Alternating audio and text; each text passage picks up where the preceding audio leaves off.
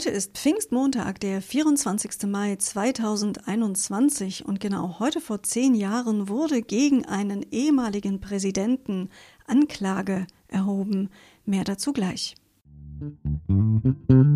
Was geschah heute vor einem Jahr, vor 10, 20, 30, 40 oder 50 Jahren? Was geschah vor Jahr und Tag?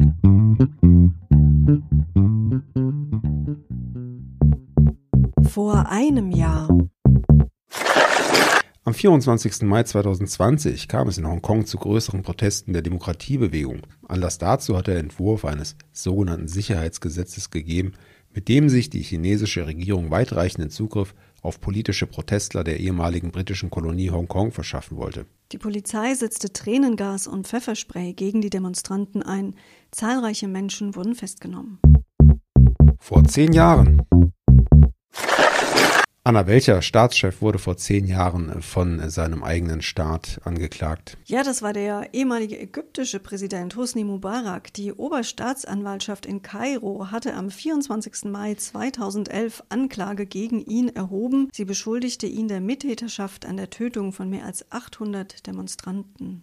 Muhammad Husni Mubarak wurde 1928 geboren und war von 1981 bis Februar 2011 der autokratisch regierende Staatspräsident von Ägypten. Im Zuge der Proteste während des arabischen Frühlings 2010 und 2011, bei denen in Ägypten etwa 850 Demonstranten ums Leben kamen, trat er zurück. Ja, und in diesem Zusammenhang wurde er dann Anfang Juni 2012 zu einer lebenslangen Haftstrafe verurteilt, im August 2013 allerdings aus der Haft entlassen. Im März 2017 wurde er vom obersten Berufungsgericht Ägyptens freigesprochen. Mubarak starb am 25. Februar 2020 in Kairo. Der japanische Energieversorger TEPCO räumte am selben Tag offiziell ein, dass es bei der Nuklearkatastrophe von Fukushima auch in zwei weiteren Reaktorblöcken zu einer Kernschmelze gekommen sei. Vor 20 Jahren die Demokraten hatten erstmals seit 1994 wieder die Mehrheit im US-Senat. Der als liberal geltende Senator Jim Jeffords aus Vermont teilte an diesem 24. Mai 2001 seinen Austritt aus der Partei von Präsident George Bush mit. Bislang herrschte im Senat mit jeweils 50 Sitzen für jede Partei Stimmengleichheit. Im Fall eines Patts entscheidet die Stimme des US-Vizepräsidenten, der den Senatsvorsitz innehat. Nun machte es der Verlust der Mehrheit im Senat Präsident George Bush schwerer, Gesetze durch den Kongress zu bringen. Außerdem bescherte er den Demokraten den Vorsitz in den meisten Ausschüssen. Der ungarische Schriftsteller György Konrad wurde mit dem Internationalen Karlspreis der Stadt Aachen ausgezeichnet. Damit sollten Konrads Verdienste um das Zusammenwachsen Europas gewürdigt werden. Der Preisträger forderte in seiner Rede beim Festakt im Aachener Rathaus eine weitere Öffnung der Europäischen Union nach Südosteuropa. Vor 30 Jahren. Bundesverteidigungsminister Gerhard Stoltenberg von der CDU kündigte am 24. Mai 1991 in Bonn die Schließung von 213 Bundeswehrstandorten in Westdeutschland an. Vor 40 Jahren.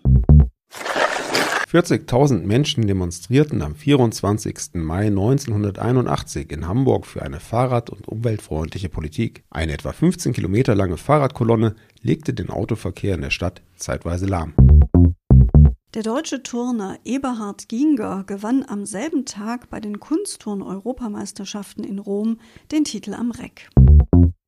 Beim 1000 Kilometer Rennen auf dem Nürburgring verunglückte der Schweizer Herbert Müller am 24. Mai 1981 tödlich. Das 1000 Kilometer Rennen auf dem Nürburgring ist ein Langstreckenrennen, das der ADAC von 1953 bis 1983 auf der Nordschleife des Nürburgrings veranstaltete.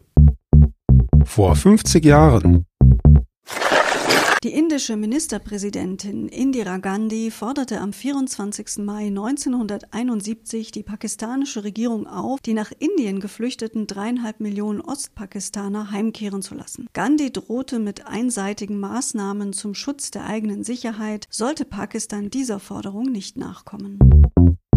Ja, und zum Abschluss noch einmal Gerhard Stoltenberg und das Ganze jetzt nochmal einige Jahre früher als die Meldung von eben. Damals wurde nämlich Gerhard Stoltenberg als 42-Jähriger zum Ministerpräsidenten von Schleswig-Holstein gewählt. Wir hoffen, ihr hattet ein tolles Pfingstwochenende. Morgen geht's weiter. Wir wünschen euch einen guten Start in die neue, etwas kürzere Arbeitswoche. Bis dann. Tschüss, sagen Anna und Sebastian. Der Podcast vor Jahr und Tag erscheint täglich neu. Produktion tonbildschau.de Dr. Anna Kugli und Sebastian Seibel GBR. Mit uns können Sie sich hören und sehen lassen.